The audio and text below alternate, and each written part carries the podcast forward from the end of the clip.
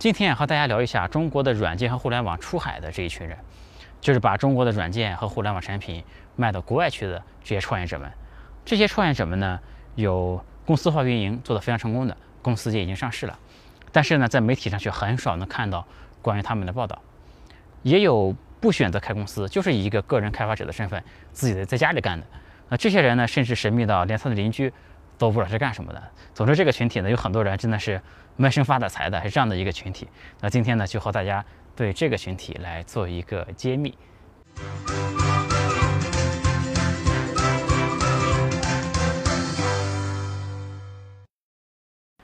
有趣的灵魂聊科技人文，我是李自然。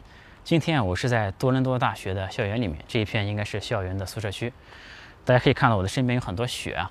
嗯，据多伦多大学一个小姐姐给我讲。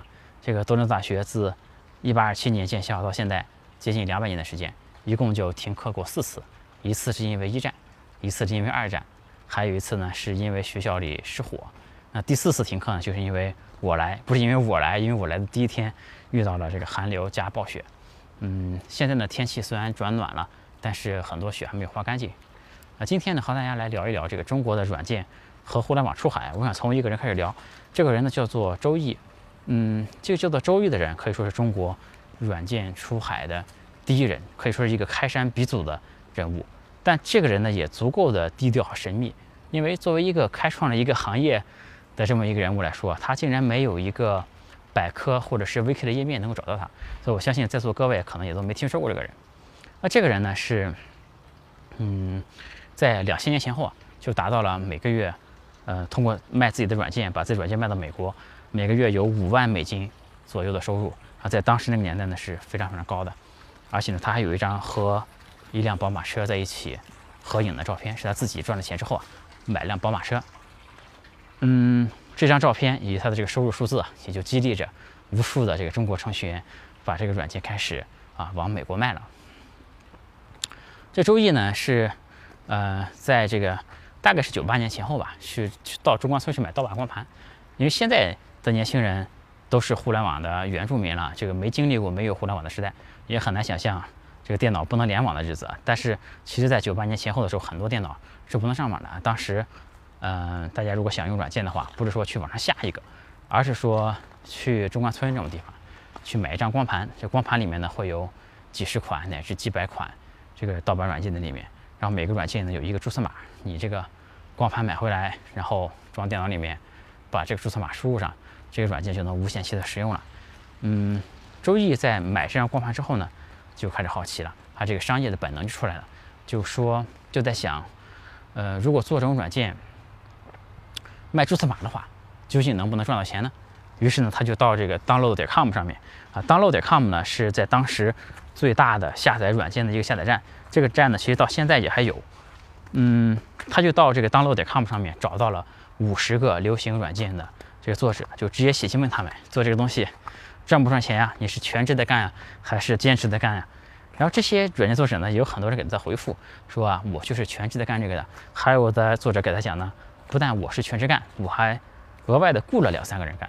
那当时周易一想啊，嗯，你想如果在美国要讨生活的话，对吧？一年怎么也要赚个三万美金吧？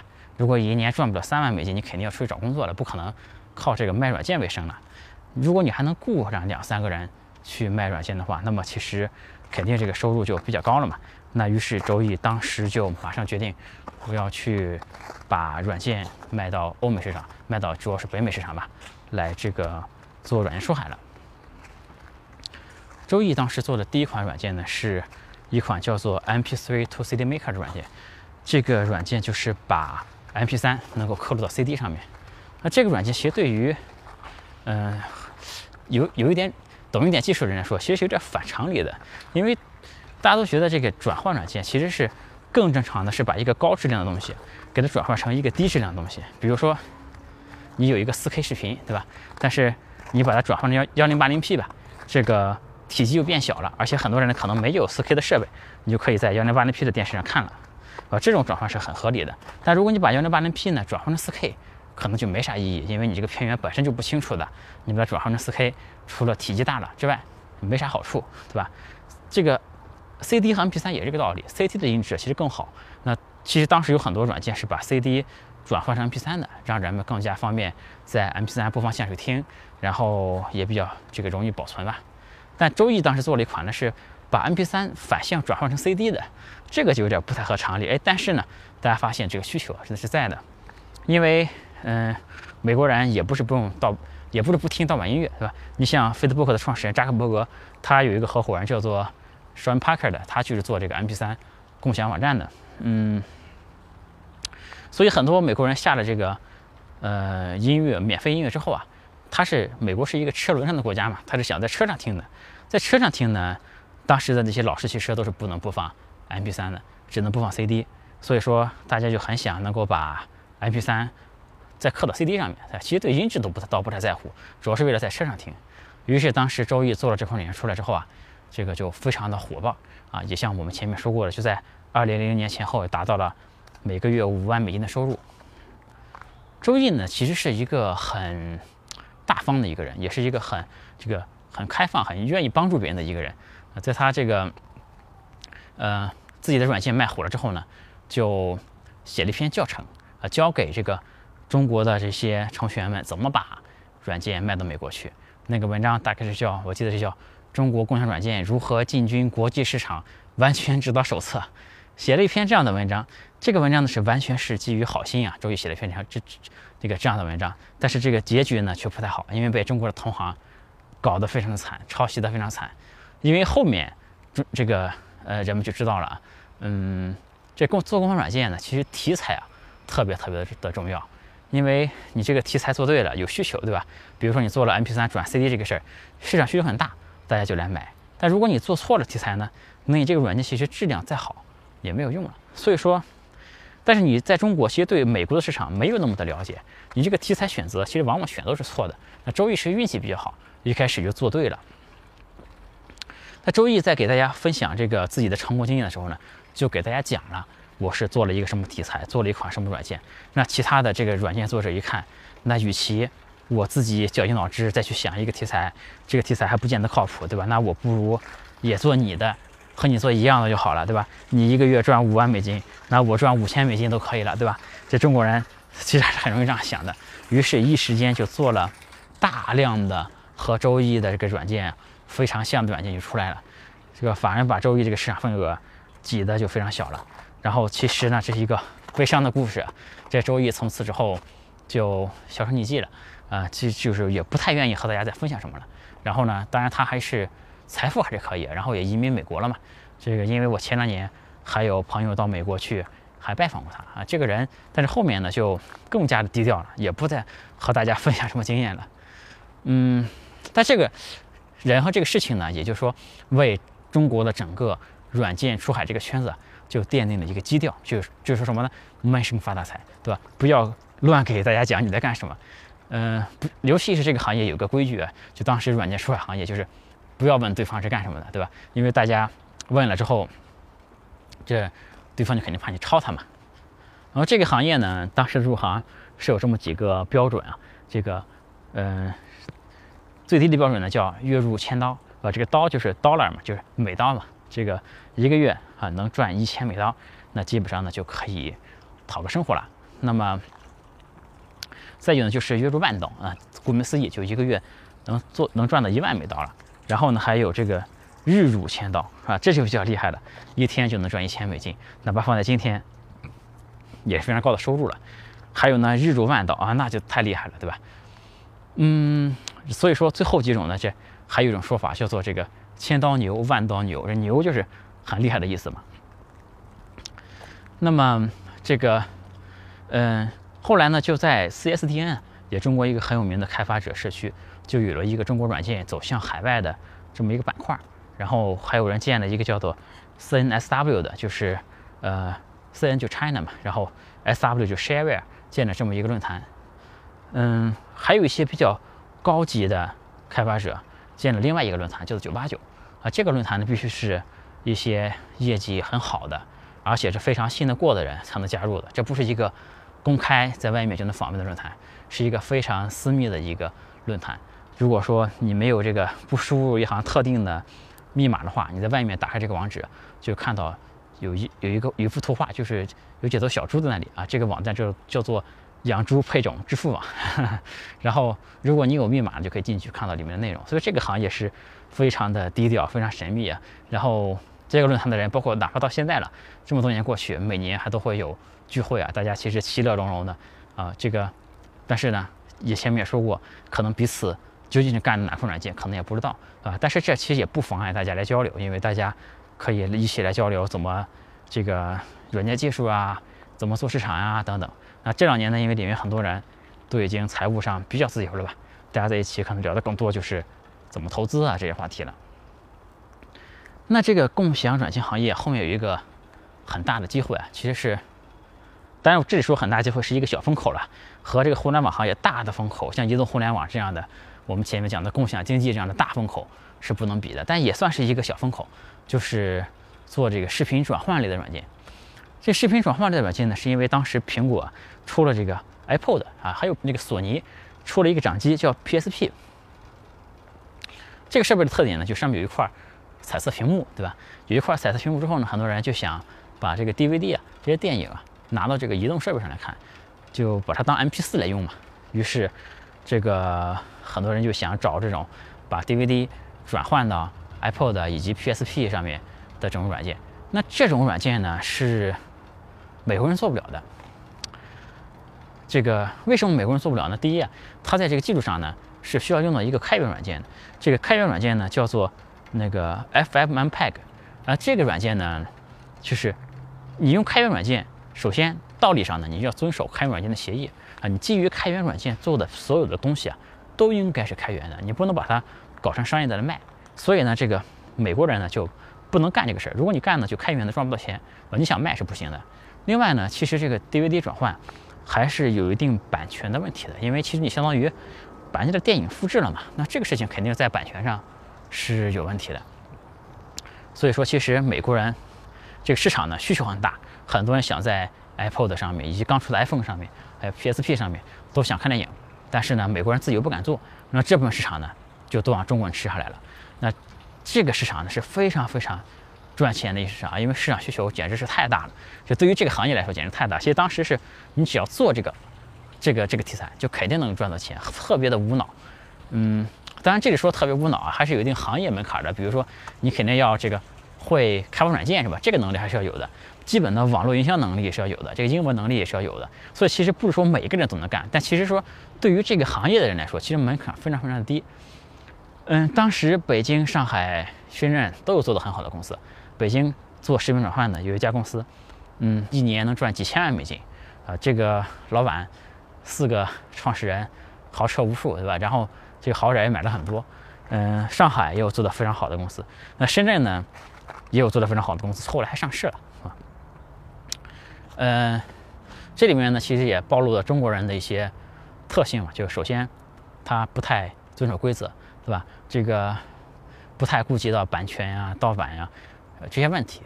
这个，所以后来这个中国做出海的第一批人，其实还是有一点点原罪的。其实和这个盗版、把开源软件改成商业软件，啊，以甚至说和搞色情什么的，很多人啊其实是分不开的。嗯，我们前面说到，深圳有一家公司，其实是靠做这个视频软视频转换软件，后来还上市了。那这家公司呢？也是改这个开源软件的。这个开源软件呢，当时被很多中国人改了卖钱。这开源软件作者非常气愤，专门做了一个页面。那页面呢叫做 Hall of Shame，就是这个怎么怎么翻译？耻辱榜吧。然后把这家深圳的企业也列了上去。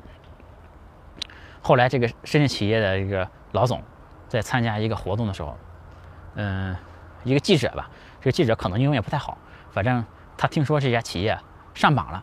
就上的前面说的耻辱榜，但这个记者也不知道怎么回事，他以为这是一个好事儿。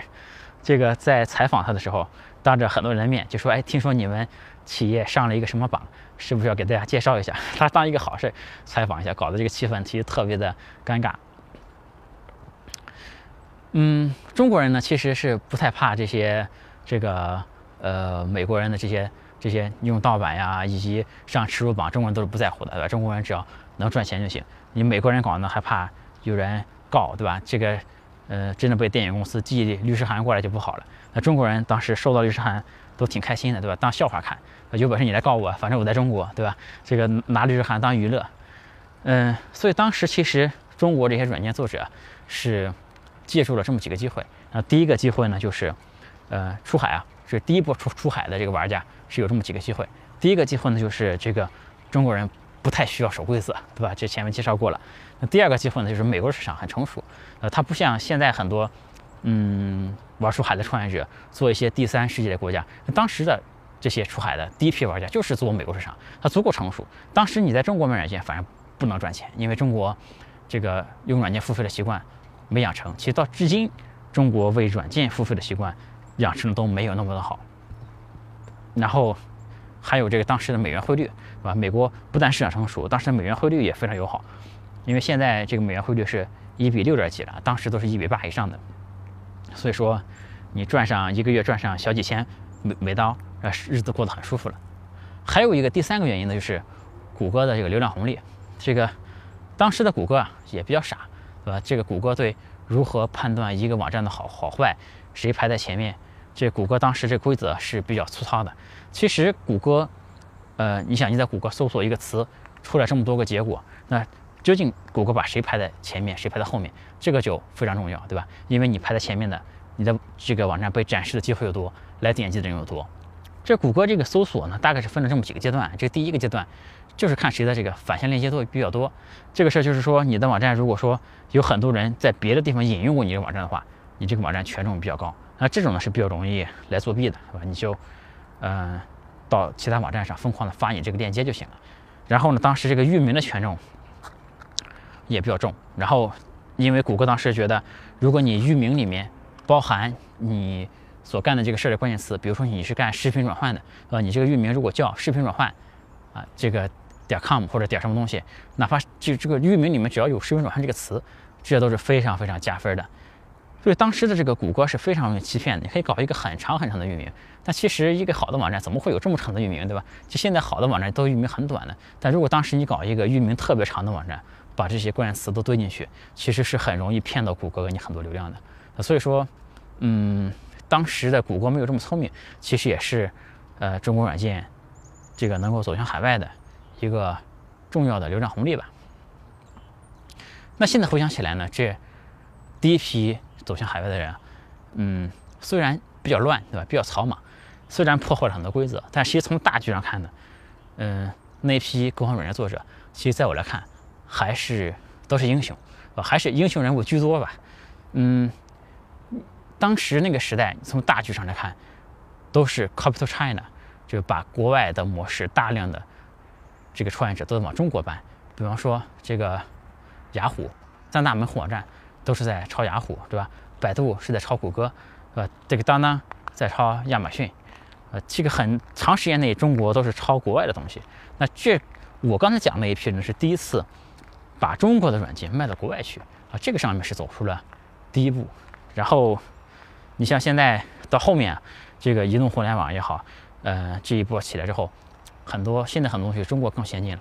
比如中国的美团模式，对吧？中国的滴滴模式现在可以复制到别的国家去了。现在反过来是中国的模式输出到国外去了。在当时是在那个大环境下都是国外往中国输出的时候，那这一批软件作者呢，迈出了中国走向海外的第一步。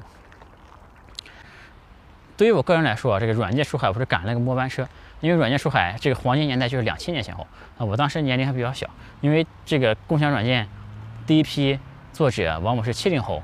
比较多一点，对吧？像我这种零零后没赶上，然后我其实算赶了个末班车吧。我是零八年的时候做了第一款这个面向海外的软件，然后后面呢又陆陆续续做了一些。然后我后面是做这个互联网和移动互联网的出海，做了更多一些。啊，这一块呢，其实我本来想今天是把这个从软件出海走讲到后面的互联网出海、移动互联网出海，但今天讲着讲着这个时间有点超过了啊。我这个软件呃互联网和移动互联网出海，其实是我更擅长的这一块呢，我就。呃，以后和大家再聊。那这一块就从这个工具出海，对吧？因为一开始大家觉得工工具是最可以无视中西方文化差异的。从工具出海，这个中国成功了一批，然后呢就发展到游戏出海，然后后来觉得因为本来是觉得这个中西方文化差异，社交出海是最最难的，但后来我们中国创业者其实非常的争气啊，我们在这个社交领域也有很多产品做得非常成功，嗯，包括 Musical.ly，包括其实现在抖音在海外那个 TikTok 做的也非常不错。那这个，因为前面还有很多观众问我为什么不聊一下你自己的创业经历，那其实我们这个出海圈子就是低调惯了，对吧？这个，因为我们搞这些东西。像我录这个视频，呃，也不是为了宣传自己的产品，是吧？和我们讲的罗永浩啊等等是不一样的。他们搞演讲就是为了卖自己的货，是吧？卖自己的这个产品嘛。你像我们产品本身都是在国外卖的，这个本身也没有需求，是吧？可以讲，但是没有必要啊。所以说前面就没有讲这个。我们包括甚至在朋友圈都不太发自己的产品，因为用户都不在国内的。那关于我自己的创业历程呢，就放在以后啊再和大家深入去聊。然后以后呢，也会把这个中国这些真正做互联网和移动互联网的这些出海创业者们，也和大家这些他们的经历和大家做个分享。因为其实第一波，嗯，软件出海其实还都是草莽出身，对吧？像周易这样的，也都是个人行为比较多。那越到后面的出海呢，这规模也越来越大。像我们的猎豹啊、UC 啊这公司，其实规模都蛮大的，然后也是越来越专业，是吧？这个组织程度越来越高。嗯，其实我们今天讲的这些共享软件的这些呃这个出海者，他们是出海的第一批人嘛。很多人现在还活跃在嗯中国这个互联网的第一线的，也有很多人到现在还是来说事业也是做的非常的不错哈。那我们今天就再挖下一个坑，那么以后再和大家讲后面的这个中国创业者出海的故事。那我们今天就先聊到这里，我们下次再见，拜拜。